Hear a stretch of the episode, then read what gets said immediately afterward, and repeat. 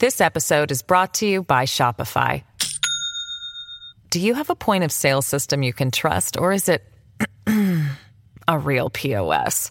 You need Shopify for retail. From accepting payments to managing inventory, Shopify POS has everything you need to sell in person.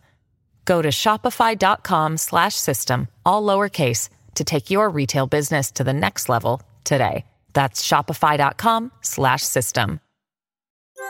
上泉雄一のエナー MBS ラジオがお送りしています。時刻6時25分回りました。ここからは石田英二さんでございます。石田さんおはようございます、はいおはようございます。よろしくお願いします。よろしくお願いいたします。はいまずはこちらからです、えふるさと納税の寄付額が過去最高9654億円になりました。え水曜日にも少しお伝えして今日深掘りしましょうかという話してたんですが、総務省2022年度のふるさと納税による寄付額過去最高の9654億円になったと発表しました。で最も多くの寄付を集めたのは牛豚鶏などの返礼品の多い宮崎は都城195億円、ふるさと納税制度をめぐっては過度な返礼品競争を避けるために返礼品や送料などの経費をの総額を寄付額の5割以下にということが定められているんですがこれ実際には5割を超える自治体も存在しているということで総務省今年10月からこれまで曖昧だったルールをより厳格化していくということでございますけれどもさあこのふるさと納税どうなっていくのか、あの10月からおそらくうそういう意味では値上がりになるんですよ。あ値上がり。値上がり。ね。それ同じ金額の寄付では、えーしてたら、ん。えーその返礼品がちょっと例えば、まあ、量が減るとかあそういうことでね。ランクが下がるとか。そういうことでしょうね。で、えー逆に今までと同じもんが欲しいというんであれば、えー、と納税ふるさと納税の額を増やさなあかんといううんうと。いうことになるとお多くの自治体でね、うん。そうなるんですけど、まあ、その話の前に、このあのふるさと納税のその、えーまあ、お金が出ましたよね。全寄付額がざっくり1兆円近くあ1億円るんですけどね、であのーまあだいぶと浸透してきたな。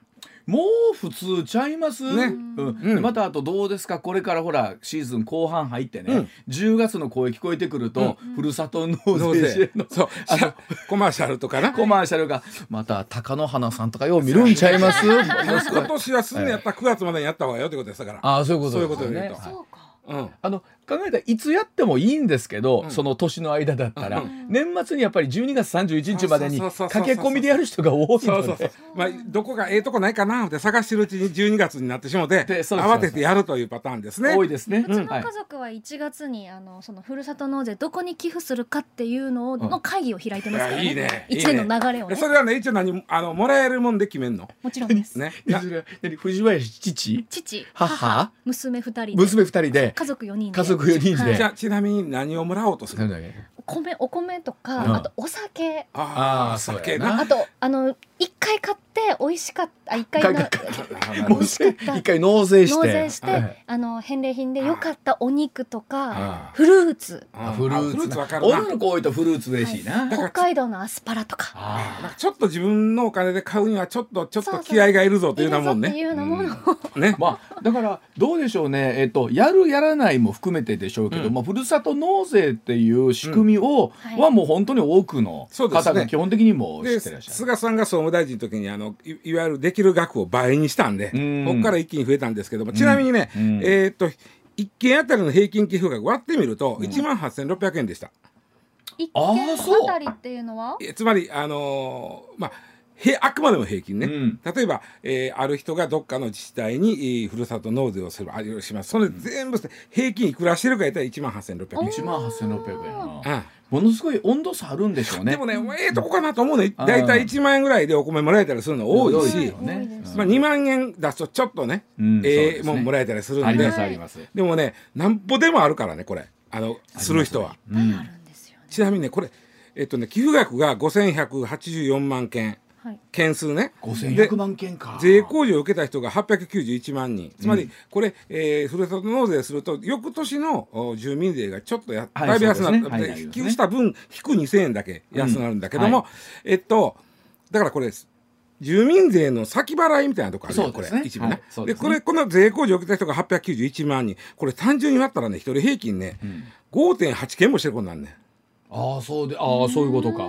そうか、件数と控除を受けた人で割ったら、そういうことですよね。ろ5.8件まあまあ。まあまあしてますね。そんなにしてんというかほとんどやと思うんですよ、逆にに20件30件してる人がおるわいうことや。あそうでしょうね。うん。うん。あの中央値なのか平均なのか。あこれ平均あくまでも、ね平均です。中央値で言うたらどうやろうな。どれぐらい2件3ぐらいちゃい件ぐらいちゃうかな、一般的に考えたらね。うん、であの寄付額の中央値はこの1万8600円。これは近いような気がする、気がしますけどね。うん。うん。うん。であのーまあ多かったこれベスト5がね去年と一緒なんですよ、うん。入れ替わってますよ。1位と2位だけ入れ替わってて、ん。1位がみさっき言った都城。ですね。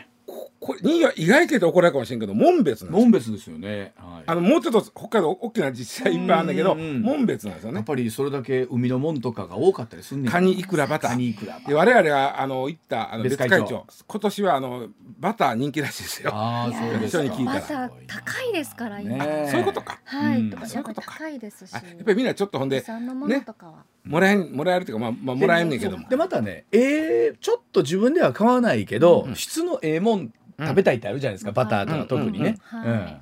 あのホタテ強いな。ホタテホタテ強いの見てたらあとねイクラも強いねん。あのねやっぱり魚卵系は強いんですけど、あとホタテはやっぱり何地元鮮度命でしょ、はい。だからやっぱり地元じゃないとっていうところあるじゃないですか、はい。あれは。でこれもねホタテもイイクラもねなかっても過ごせんねんけど、はい、そうなんです。あったらやっぱ嬉しい。えーみ嬉しいな。見たら食べたな。食べたなる、でやっぱりみ三種の神器みたいなのがあって、ね米肉カニなんですって。かあ考えたらこれ両方とも福井県全部3つとも得意やん。ほんまや。ですよ福井はどうなんやろか。まあベスト10には上がってきたなでしょうけどもね。上が上がってきてる、上がってます、うん、10位が鶴がああ鶴が。10位です鶴かがなんでですかエビとカニ。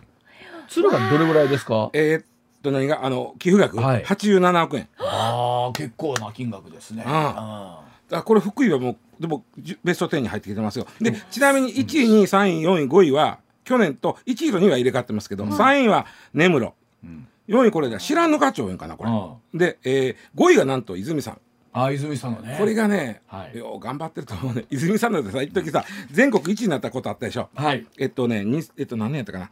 えーっと2018年になって、うん。で2018年ね。この時は天岐阜アマゾンギフト。アマゾンギフト券もつけたの。はい。お。でものすごい返礼率になってでで、えーめっちゃ怒られてん国から。うん。はい。まだなんか問題になってましたねで。もね僕はあの市長の言ってることが、あの最もやと思うんだけども、うんうんうんそのあ規制すんのやったら最初からしといてくれと。そうですよね。そのお前らしすぎやお前らちょっと儲けすぎやから、ん。あの罰を与えるって言われても、はい。はい。いやそれは違うでしょと、はい。二つ罰来るであそこ、はい、うん。えーどんな一つ集めすぎたから、ん。次の年から、ん。ふるさと納税の枠から外す、うん。これはねいくらなんでもおかしいと思ってこれ後出しはあかんよ、うん。言うねやったら先にねこうしたら外せよと言うといたらええけど、お前らもうやりすぎたから外すって言われて、うん。であのまあそこはねルールじゃない。制度の趣旨に反するそうはいはいそうです、ね、覚えてる？はい、制度の趣旨に反するから外すって言われたら、うん。それは俺は切れてええと思ってたんですよ市長に、うん。うんこれ切れなはれと、はい。ほんでやっぱりあの市長はね割とねあのね、訴訟して。うん。で訴訟したら当たり前やけど、ん。最高裁が総務省がおかしいとうんうん言うて、うん。それはおかしい。あのまあ総務省にはねその自治体をまあ言うたら差配する、ん。裁量権っていうのはい。があるんですけど、はい。これはもう裁量権を超えとると。いくらなんでも、うんうんで最高裁はこれはもうおかしいから泉さんのさんさあ復帰してくださいと、うんなって泉さんは復帰した、うん。あの高橋洋一先生もこの制度を作ったお一人、あ方なんですけど、高橋さんもおっしゃってたんですけど、えっと、その金額をねどう使うかを訴訟しているのは地元の住民やと。納税した人やと。納税した人がそれに対してどうこうっていうのは分かるけれども、国がどうこういう問題やねおかしいって言って、うん。ほんでこの時にあのルールができたんですよ。うん。あの返礼品っていうのは、そのお例えば1万円寄付があったんなら3割まで、うん。三千円3000円分でその3割よっていうのはその仕入れ価格です。うん。だから市が仕入れる価格がだから1万円やったら3000円までうんのもんね、っていうルールなんですよね。でこれ仕入れなんでそこから普通に売るよりはだからちょっとお得なんですよ、うん。普通に売ってたら4,000円ぐらいのもんがはい。3,000円の返礼品としてもらえるみたいな仕入れなんでね、うん。でこのルールができたんで、えー泉さんの話はこのルールができてんやったらそれは守りますわと、うん。はい。でずっとやってるわけ、うん。でもやっぱりねあそこはね俺取材したことあるんだけどね、あのよう頑張ってはったわ、うん。それもまあ怒られててんけどね、うん。で例えばねあのそういうサイトを経由でやると、はい。サイトがねやっぱり1割ぐらい手数料手取る数料取りますよね。はい。それがもったいないことで自分のところでものすごいええサイト作って、うん。やってはった。もうサイトに負けへんような自分のところの作って。だからあの一般的にふるさと納税ってそれいわゆるそのコマーシャルでやってるようなね、うんうん。はい。ところを通じてってことですけど、うんうん。あの大手さんってなんか名前出てくるとこいくつかあるじゃないですか、うんうん。聞いたらものすごい数あるんですってね。あのふるさと納税のサイトって。そうほんでその例えば自治体独自でやってるんでもね、うん相当あのなんかカタログギフトくらいになってるようなとこいっぱいあるわけよ。だからどうしても我々著名なところ名前知ってるところからっていうケースが多いんですけど、うん大小合わせたらもう何十とあると聞いてそう僕全然逆にそっちにも驚きましたわ。そうですでもいっぱいある。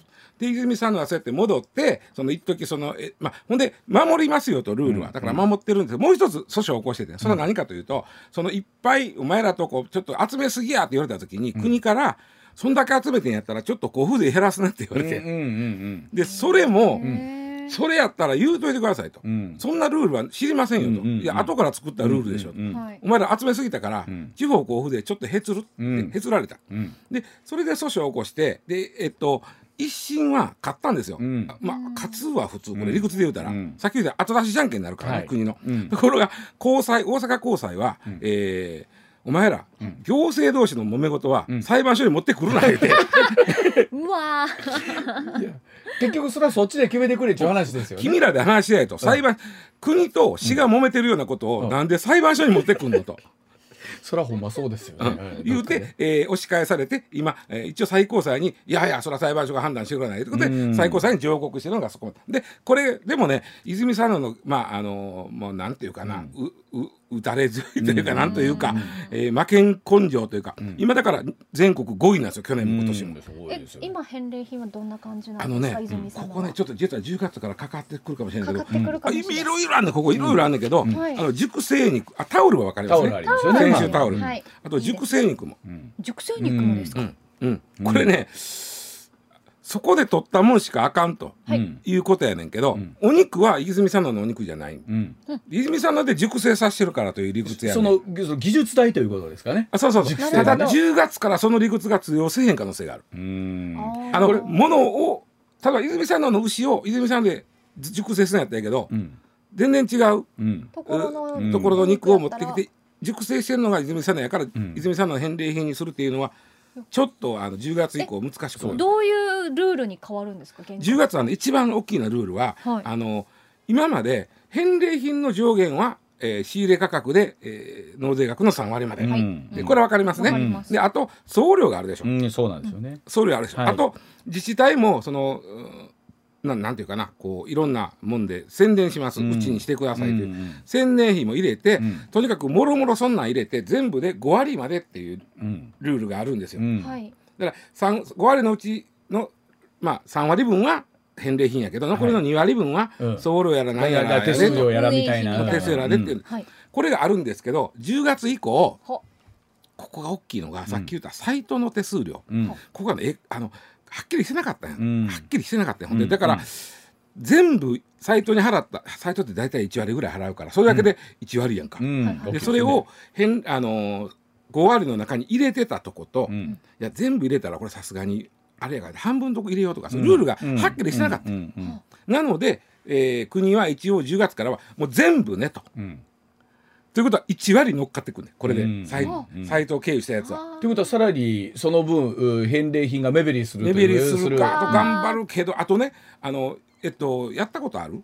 えっとワンストップサービスってああありますね。はい。ワンストップ制度。はいあるでしょ、はい。であれは昔はねあのふるさと納税したら、えーしたとこのあの向こうから領収書みたいなのが来るんですよ、うん。うんはい。それを集めといて、うん。えー2月3月の、はい。えー確定申告の時にやるっていうルールやったんです、それが面倒くさいことであんまり進まへんだけど、何年か前から、うん。それをあのう受けた自治体が代わりにやってあげますと。はいうのがワンストップサービスっていうのがあって、これでき一気に楽になったわけですよ。せんでええから、だって確定申告なんてさあるいは付随したくないからさ、うん。であこれで増えてんガーッと増えてんけどその確定申告のワンストップサービスをするのに人件費がかかってるわけ当然、うん実め結構面倒くさい、うそれをそれだけのために、えーひょっとしたらあある時期、えー非正規かもしれんけど派遣の方を来ていただいて、ん。それを処理してるかもしれん、ね、その人件費を入れてくださいってなっとなってくるとますます持ってってことになるそうそう。いわゆるねあのもうあれあっちいろんなもんをあのーまあ手数いろんな、まあ、うん。人件費やら何やらかかってるコストを全部この5割にそれ入れて5割で収まるようにせいでななって、うん。すごい入ってきたから10月からさっき言ったように、はい。返礼品が、まあ、ちょっと、まあ、小さなるか、うん。お金を行さんせなあかんかえなんでそれをしつする必要があるんですか？そんな意地悪意地悪とそうでしょまあ、僕要は過度にならないようにということなんですけれども、うんうん。えー結局はそのやっぱり、えーじ自治体がですね自分たちでこうある程度過度に集めになってくると総務省もうんちょっとうちとこのコントロールが効かんようになるん違うかみたいなところだったりするでしょうね。で結構ねどの自治体もやっぱしみんなうちとこ来てほしいから、うん。もうご50%ギリギリでやってるとこ多かったんや。うん。うんでそれが10月からいやこのお金も50%に入れますよとなった時にオーバーしちゃうからっていうとこがめっちゃあって、はい。で結構ね困ってんのとあとね一番困ってはんのが、ん。えーサイトと契約してるとこ結構あるわけね、うん。サイト経営で来るから、うん。でそのサイトの契約ってね年度契約のとこ多いね。はい。年度契約。年度契約。で年度途中でそんなことやられたらめっちゃ困るわけ。そうですよね。そうですよね。うん。うん。うんこれでもあの石田さんねあくまでそのふるさと納税ってこの、うんおっしゃるように趣旨のところから言うと、えー自分の地元じゃないところに税金を納めて、まあ、地域を活性化したいというところがスタートじゃないですか。でところがそこに対してこう誘致合戦とかがあって、えー趣旨を確かに言うように逸脱なのかどうなのか。うん。僕はねその僕個人的に言うと、その誘致っていうかその合戦したらいいね。うちはこんないいものがありますよね、どんどんみんな知恵絞っえてアピールしたらいいと思うね、はいはい。で一番僕はこれがあかんのちゃうかと思ってるのは上限がないことや、はい。つまりねなるほど。一、人年間マックス10万までうん。とかしとけば、そないにおえげつない確かに。合戦起きないよ、うんうんものすごいお金持ちはね、うん。藤橋さんね、例えばものすごい金額の、えー住民税払うわけや、うん。だからもったいないから言うて、はいえっと、自治体に直接言うて、うん。俺おお宅の自治体のこの杉の1枚分の板のテーブルこれ欲しいんですけど何ぼ寄付したらよろしいかって言ったら、うん。ほなあ3000万してください、うん。で3000万寄付したらもらえるとかね。はあ。そうそう個人的にやってるとこもいっぱいあるわけよ。まあでも自治体にしてみれば大きいですよね。そこで何千万とうん、だからか出して。それ仲介する仕事してる人もいて。へえだそからんなことそれはななんですか。だか。らだから一人10万って決めといたらそんな別にうん。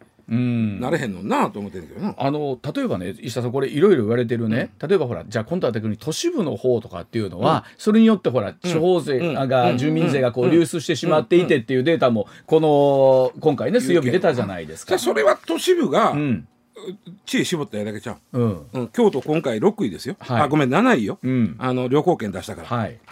だから逆にそういうふうに京都とか、まあえー例えば関東の、あえー東京都内とかでも、うー例えばそこにえー京都かっこよかったのはねあの京都の料亭のおせちのこれが人気あって。あおせちやっぱりなんぼでもああるって都会も。知恵をりゃあるうん。だからそこの記事にもありましたけど世田谷とかなんかもう出ていく一方で、えーしかもそれには乗っからないっていうふうに言ってたんですけどん。さすがにこれじゃ具合悪い言うて。いやいろいろあるよ。世田谷こそいっぱいあるよ。サザエさんなんかグッズないかなんか知らんけど 知らんけど、うん。なるほど、ね、あのどっちにしてもこの制度がね厳しくなっていけばいくと、やはりこう一般に我々納税している方からすると、いやもうちょっとなんとか、うん。いやなんかだんだん厳しになってってないみたいな。もうねだか確からに上限規制したらもっとそのゆるゆるくていうか楽しむ制度にできると思うんだけどね。うんうんうん。まあ、あのいずれにしてもこういうのってルールが変わった時に、おようなったってルールになることってないですよね。ね、大体ね、国はねあの、自自治体が勝手に金持つの気に食わんねん。うん、やっぱり俺たちが差配したいというね,、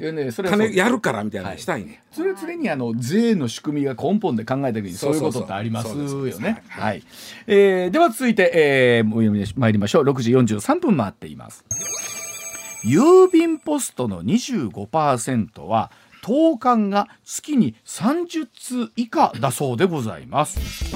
えー日本郵便なんですが全国のおよそ17万5000箇所にある郵便ポストのうちおよそ25%にあたる4万4000箇所で1ヶ月の投函量が30通以下にとどまる現状総務省の有識者会議で示しました。さらに3.9%にあたる6800箇所ではゼロあるいは1通だったんですね。1ヶ月でね。えー1ヶ月でね。1ヶ月で？はい、有識者会議、えー郵便の取扱量が減少する中さあポストの削減の是非というのも話になってきているそうですこれはね、今っぽい話まあこれで、今っぽいですよね。おっしゃる通りですよね、ええあのうん。メールね。1か月で30通以下いうことは1日あたり1もなし1から0いうことやんかそう投函されるはがきとか、はい。えー。あの本当多くの人は年賀状ですか？年賀状。年賀状。これもまあ。書かなくなってきてる、あとほらうんそうそうそうそう。石田さんあれどうなんですか？最近僕はやらないですけど、ほらメルカリ？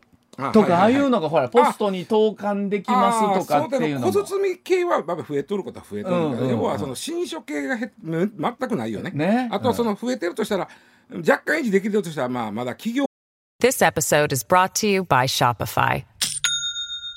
Do you have a point of sale system you can trust, or is it a real POS? You need Shopify for retail. From accepting payments to managing inventory, Shopify POS has everything you need to sell in person. Go to shopify.com slash system, all lowercase, to take your retail business to the next level today. That's shopify.com slash system. このはその宣伝の分なんやろうけど、だってさ家にん来る郵便物って、 誰かからの指示あの私のあの伝えお,、うんおお便り、はいけえへんやろ？ほぼあのお中元ありがとうございました。あお歳暮ありがとうございました。だからそれはどっちかというとあの初中見舞いとかそうですねでし。ょ？あんまり普段の日常のどないしてありますかってあんまないやろ。それもうどないしてはります？なんかも来た時にはもうちょっとドキッとしますよね ねね。手 う。紙なんて。あと強いて言うならあれちゃいます？あのワクチンの予防注射。あーとかそうなのよ。はいそうなんよ、ええ。あのワクチンの予防接種であの去年はちょっと多かったりしたりね とか言うねんけど、まあ、知れてるけどな、うん。でねあの郵便あポストの数って17万5千、十七万五千あるんですね。ちなみに公衆電話とどっちが多いと思いますか、ポストうポストですか？うん。ポストなんです。公衆電話はね13万。ざっくり14それ万もそう14万もあるんですか？逆に。うん。見ないけど。見いひんけど。そうすごいね。ポストはみあの民営化の時からそんなに数変わってへんね、うん。あのえっとね郵便局は民営化した時から9%減ってんねん、うん。やっぱりそれは日本人口減ってるから、まあそうですよね。で、えーポストはほぼ1%ぐらいしか減ってへん。だからだからどっかでこれ回収するのも大変やし入ってへんし、ん。ちょっと考えようそこに人はいるわけですよね。うん。回収する郵便局の方いらっしゃるわけじゃないですか。そうそうそうそう。あのあれやろなふっと開けてみた時にあら今日も入ってないわっていう方がそうや。えー全国で、えー、3.9%そうそう。6800箇所あるわけで1すよね。か月。あたり0ないし1いうのが4%あるわけやから。そう。あらまあみたいな。あのほんま今郵便出しに行くってわざわざ行く感じやもんね。仮にするとしたらですけど、大きい郵便局に行きますよ行くな。ねうん。ポストとかじゃなくて。ななんやろ。検証。これ石田さん法律があるんでしたっけ？あのね、うん。一応あそれ数ですか？あ数数に関しては、うんあの日本あの、うん。えっとね民営化する前に日本郵政公社いうようになったんですよ、うん。あの郵便局から民営化の間に郵政公社というちょっと短い期間あったんですよね、うん。うん。でこの時の郵政公社法というのがあって、うん。郵政公社になった時のポストの数を維持しましょうという法律がほう。でその時のポストが1万8000、うん。で今1万7000あごめんなさい。えっとえ？えっと10 17万？いやいや、えっと、ポスト18万なんで、はいはい。今17万5千いうことは、うん。まあ、そんなに減ってない。うんうんえー1割ほど減ったぐらいで、うんうんうん。あいや1%ぐらい減ったぐらいで、うん。まあそうか維持してるんよ、うん。でもこれがまあしあかん。なんでね配達数がねめっちゃ減ってんのね、うん。あのーちなみに2001年度の配達これがピークなんですよ。うんでこっからねに2022年度の21年間で45%減ってます、これあのなんて言うんでしょうね。どっかで言えばほんまにねあの元気にしてまっかは今 SNS ってほぼ LINE 的なこの指針メッセージに変わってるわけじゃないですか。となると合わせてもうちょっと現実的にあの運用していくとかっていうのはなかなか難しいもんなんですか？その廃止するとかうんぬんとなまあぼちぼちやってんの。例えばね、ん。土曜の配達のがあったでしょああそうですね。土曜の配達なくなったのは2年前からですよ。2年前までは土曜日も、えー郵便受けに入ってた、うんうんそうなんです。うん。今入ってへん。うん。土日は開くでしょ、はい。でそういうまあ、うん、これはまああのなんていうかコスト削減もあるし働く人の働き方改革もあるよね、うん、そうですよね。うんうん。うん。まあ、でまたあのポスト自体をその減らすとかっていうのは現実的にどうなんですかね。ああまああの撤去するっていうイメージはないと思うんですけども、うん。例えばあでもね例えば、えーとある種の市街地やったら、うん。1個のポストの周りに家が200軒以上あるという基準があるんですよ。はいはい。うん。で市街地やで、うん。市街地。で、うん市街地の場合はね、うん。でもその200軒が減っていった時に、うん。やっぱりもうそこのち土地借りてることがあるわけで、まあそうですねなるほど。うん。地権者がおる場合とか、ね。例えば、えーそのポストの土地がまあ町の場合はそれへ撤去してくれとは言えへんと思うけど、うんうん地権者がもうええでしょうってなったら返す。うん。撤去するのかもな、うん。でもなんか金メダリストとかがうん。金色のポストとか 立てたりとかしてるじゃないですか。なんかそういうの見るとちょっとまだそうやねな。そうやで和歌山なんか海の中にポストあるんで、ね、あーありますよね。そうそう海の中でその、もうああなるとねほぼもうイベントみたいな感じになってるじゃないですか。海から届きましたみたいね。な。ちなみに面白いちょっとデータがあったんですけど、まあえっ、となんで手紙が減っていったはがきが減っていったわ指針ね、私の信じるの方の指針が減っていった言ったらまず最初にファックスでドンと減ってんて。ああそうでしょうね。ファックスで一気に減って、うん。でその後に、えーまあ、えーまあ、えーまあ、携帯、うん。でパソコンのメール、はいで、うん。決定的にスマホ、はい SNS はいで減っていくんですけど、うん。え2011年にん。国語に関する世論調査やってるんですよ。うん。でこれは2011年12年頃ってスマホがガンガンいってた頃なんで、はいうんうんうんこの時ね日常生活にあの携帯とか PC とか、うんスマホがどんな影響を与えましたかっていう、うんえーアンケートなんですよ。うん1位うん漢字を正確に書く力が衰えたなるほど。66.6%、はい。うん。2位が、うん手紙やハガキをあまり書かなくなった、ああそうですよね。これが57%、はいはい。えー、3位はおもろいよ何ですか？手で書くことそのものが面倒になった もうあの背景猛暑の頃皆様におかれましてはみたいなこととかっていうのをね、うん。えーいうようないわゆる時効の挨拶とかというものも、うん。もう、えーなんだろうだんだん、えー使わなくなってくるというかそんなことをしてたんですねという時代になってでも俺は学生の時さ、手紙はなんかやり取りしてたよね友達とかしなかった。してたけ手ど紙。そうだもうです。10年違うと知っちゃうか。ああ手紙はもうそこまで。まあ強いて言うたら年賀状ぐらいかな。あ結構アパートの郵便受けに手紙が来てると嬉しかったりするけどな、ましたよね、うん。ラブレターを手紙で送る。あもうないよなそんなこと。え。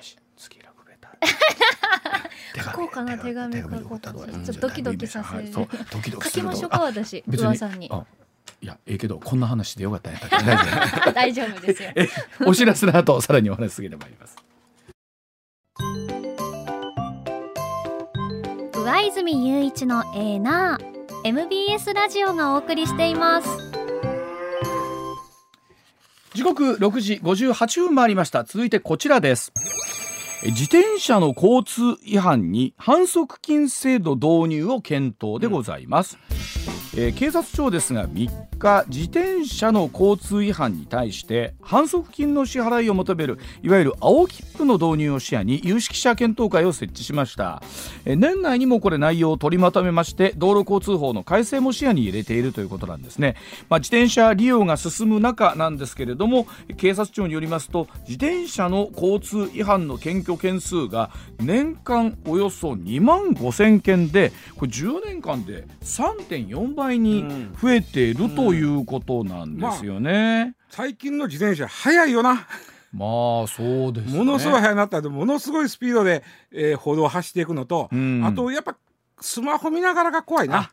そうですね。確かにね。なまあ、ん。そういう違反の種類っていうかあの危険な運転の種類もうん。昔よりだいぶ変わってきたんで、はい。まあかといって赤切符となるとこれ前科がつくんでね、う青切なんですね。符ということになるんでしょう。まあはい。そのあたりの赤と青の違いでも含めてということになるんですが、えーでは7時の時報の後一体どんな風になっていくのかという話聞いていきたいと思います。7時のお知らせですこれでも今手元にデータあるんですけども、2013年ですか。今から10年前のね、あのいわゆる交通違反の赤切符を交付するなど、まあ、検察に送致された違反というものを見ると、えっと7000から8000ぐらい。これは車と自転車合わせてということ？えー、と自転車です。自転車だけで、はい、そんなにあんねん、はいはいはい。へー。7000ぐらいですね。はい。あの要はそのまあ皆さん大抵みんなおかしいけど、うん。青切符ですよね車の場合、はい。で青切符っていうのはまあ行政罰なんで、はい。うん。反則金ですよ罰金やのって、うん。はい。では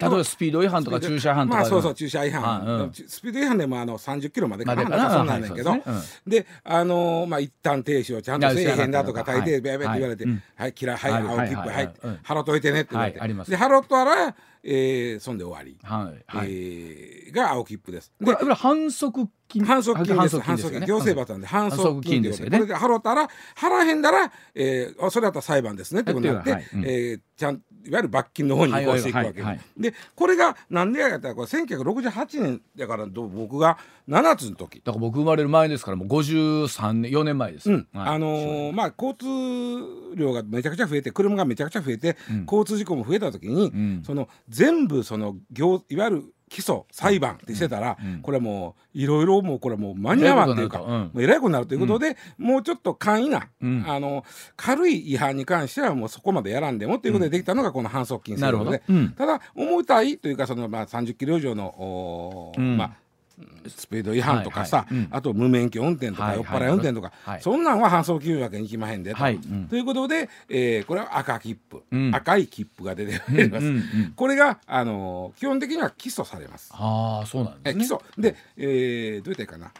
文句があんねやったら裁判して、せうん。文句だがないんやったら、ん。赤切符は罰金を払えなんですよ。うん。あの略式起訴略式裁判ということなんですね。うん。略式ってついた時っていうのは、別に交通に限らずなんですけど、うんうん。略式がつく時っていうのは悪うございましたとまず自分が認めていること、うん。で相手がもうそれやったらもう裁判せはするけど、ん。もう紙だけはいで罰金なんぼで出てくるだけ、これが略式なんですよ、はい。それ収めたらもうほんで終わり。ただ前科つきます。は前科つくんですか？当然ですよ、うんうん。だって罰金だもん、うん。ただまああの罰金の場合は5年間うん。おとなしくうん。問題なく過ごしたら前科消えます。ああ。うん罰金支払ってから5年間ね、うん。うん。ででもやっぱり重いんですよ、うん。でその言うてかってその罰金っていうのはやっぱりその司法の起訴する話やから、はい。えー警察官だって取り調べせなあかんわけよ。ああなるほど。はいはい。で実は自転車には青切符制度がなかったんで、うん。例えば極端な話2人乗りしてても罰金5万円なわけですよああ罰金なわけですよ。なほんまそうなんですね。ほんまはね。うんうん。でそれやと、うん。なんぼなんでもうん。2人乗りで5万言うたら、うん。ちょっとこれはもうあのあかんねんね。なんていうあかんねんけども。あかんねんけども、自動車の反則金とのつり合いが取れてない。うん。ということででで自転車も最近事故増えてきた悪質な、うん。ねうん。運転も多いということでで自転車にも反則金をしましょうということです。うん。問題あります。うん。いくつか。うんえーまあ分かりやすいけど子供どうするか。そうですね。子供にさ例えば5,000円払えて言うんかいう話な、んそれはね。難しいですね。難しいでしょ。そうですね。あとねあのこの7月か7月から、うん。えー16歳以上やったら免許がいらなくなったあの電動キックボード。はいはい。そうですよ。これは当然ここもうん。反則金青切符にしないと、うん。同じ理由で赤切符切りにくいんでそうですね。かといって結構な違反するんで、うん。されあの危ないねした場合、うん。やうん。っぱりそれ反則金切らなあかんやろということ、うん。で最後の課題はどれに対してやるか。うん。反則金。うん。うわちゃんさこれはちょっと反則金切った方がええあのええやろっていう何？違反。いやいやそれで言うと例えば言うように、うん。スマホ見ながらこれは危ないよ危なないと思いますけどね。俺車運転しててもさ前の自転車のやつがスマホ見ながら運転してたら、うん。もう怖ってな絶対倒れこっち来るんちゃうかと思って。そう。でそんなんで例えば俺ちっちゃいお子ちゃんとかね、うん。ご年配の方とか当たってうんぬん言うてもそうそうそう言うてることないでそうそう今スマホもそうですけど、ん。あのイヤホンをつけながらっていうのはどうなんですかね？これも僕さ自転車乗らないか分かんないけど怖ないんかなと思うんですよね。中に大声で歌ってるやつおるよ はいはい。旗に聞こえてんねんけど分かってんねん本人な、ううん。うん。とかいろいろ。これだから適用あとね僕はあのうんまあうんまあ信号無視はもちろんね、結構突っ込んでくるやろ信号無視で。あーありますね。自転車。信号もちろん信号もこれも怖いよね。デリバリーのねん。リュックとかかぶね担いだそうそう。人たちそうそうでがなんか急いでるの分かんないけど車さちょっと信号守ってよっていうのあるし。これなんかどうなんですか石田さん言うように、えー、と有識者会議が設置されてるということはもう導入、あ間違いないです。されるということでしょうね。間違いないただこれ道交法を変えないかんので、うん。えー今もう通常国会終わってますんで、はい。秋の臨時国会でいうとありえない。んで、うん。来年の通常国会に載せてくるというイメージかな。これ例えば来年通常国会に載せてうん。法案成立したとして、その次の年ぐらいかな。ああなるほど。だから再来年ぐらい早かったら来年の、うん。あのは早うに、うん。あの通常国会に載せて、来年の後半に秋とかあるかもしれんけど、まあ普通は再来年からかな、まあでもほんま確かに例えばおっしゃるように中学生高校生、うん。ねまあもっと小学生まで含めてですけど、どうすんのかっていうところとかは出てくるでしょうね。最近減ったけど両手離して運転してるとかおるよな。ありますね。あれもう怖いで ほんまも。ううんね。まあでもほんま自転車ってなんか軽く考えますけどやっぱりスピードも出るし、危ないしだって死亡事故にもつながるし。であの、うん。自転車は車両なんでね。ね。あの、はい。ちなみに馬と同じ扱いです。からね。はい。だそうでございます上泉雄一のエーナー MBS ラジオがお送りしています。ツッコミニュースランキング。時事問題から芸能スポーツまで突っ込まずにはいられない注目ニュースを独自ランキングでご紹介します、まずは芸能とスポーツの話題です、うんプロ野球阪神はバンテリンドームで中日に5対2で勝ちました、はい。1日に第一子が生まれたばかりの先発ビーズリー投手がはいそうでしたね。6回途中1失点でうん。来日初勝利を挙げました、はい。やった。これで阪神は3カード連続の勝ち越しです。あまたここに来て夏場救世主が一人現れた感じになりましたですよね。ねはい。まあ、ここから本当に広島とのマッチレースとは言いつつも d n a ジャイアンツの影もひたひたと来てるのは来ておりますので、はい。はい、続いて将棋の藤井聡太七冠と豊島将之九段が対戦する第71期王座戦うん。挑戦者決定戦は、はい、今日大阪市の関西将棋会館で行われます、はい、藤井七冠が勝てば、うん。史上初の全八冠制覇に挑むことになります。はい、まあいよいよ今日豊島さんと戦ってですね勝ちました。ら、い、よいよ王座挑戦永瀬王座へということになるんですけど八冠っていうのはすごいですよ。もう言ってますが毎日がタイトル戦ですからね。いくつでしたっけ、えー、今三、えー、今？20二十歳になったん21歳。二十一歳ですよね。で今今日福島の将棋会館でしょ？だからもしかしたら藤井さんええな聞いてあるかもしれませんよね。はい。ええな、はい。頑張ってください。聞いてたらええな、はい。はい。さあそれではニュースランキング。まず第5位。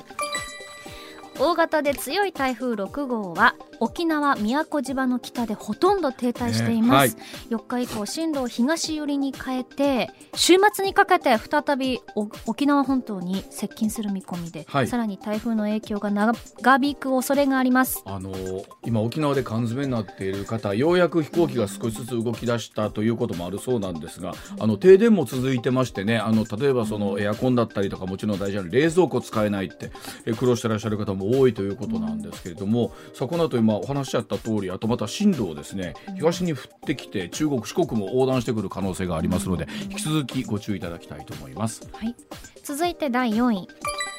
ビッグモーターが自動車保険の保険金を不正に請求していた問題で損害保険大手の損保ジャパンは、はい。ビッグモーターと保険代理店の委託契約を終了することで合意しました、はい。その上でビッグモーターの新たな経営陣に対し、うん。過去に行ったすべての車の修理について第三者による調査を行うよう要請していることを明らかにしました、まあ、今回の件で、まあ、いわゆる損害保険会社と、まあ、ビッグモーターというかこの車修理の代理店ねこの契約みたいなものって我々も改めてこう考えるきっかけになったというところありますんで、まあ、こういったことが起こらない仕組みみたいなのをどういうふうに作っていくのかっていうのはとても大事だなと思いますね。はい、続いて第3位。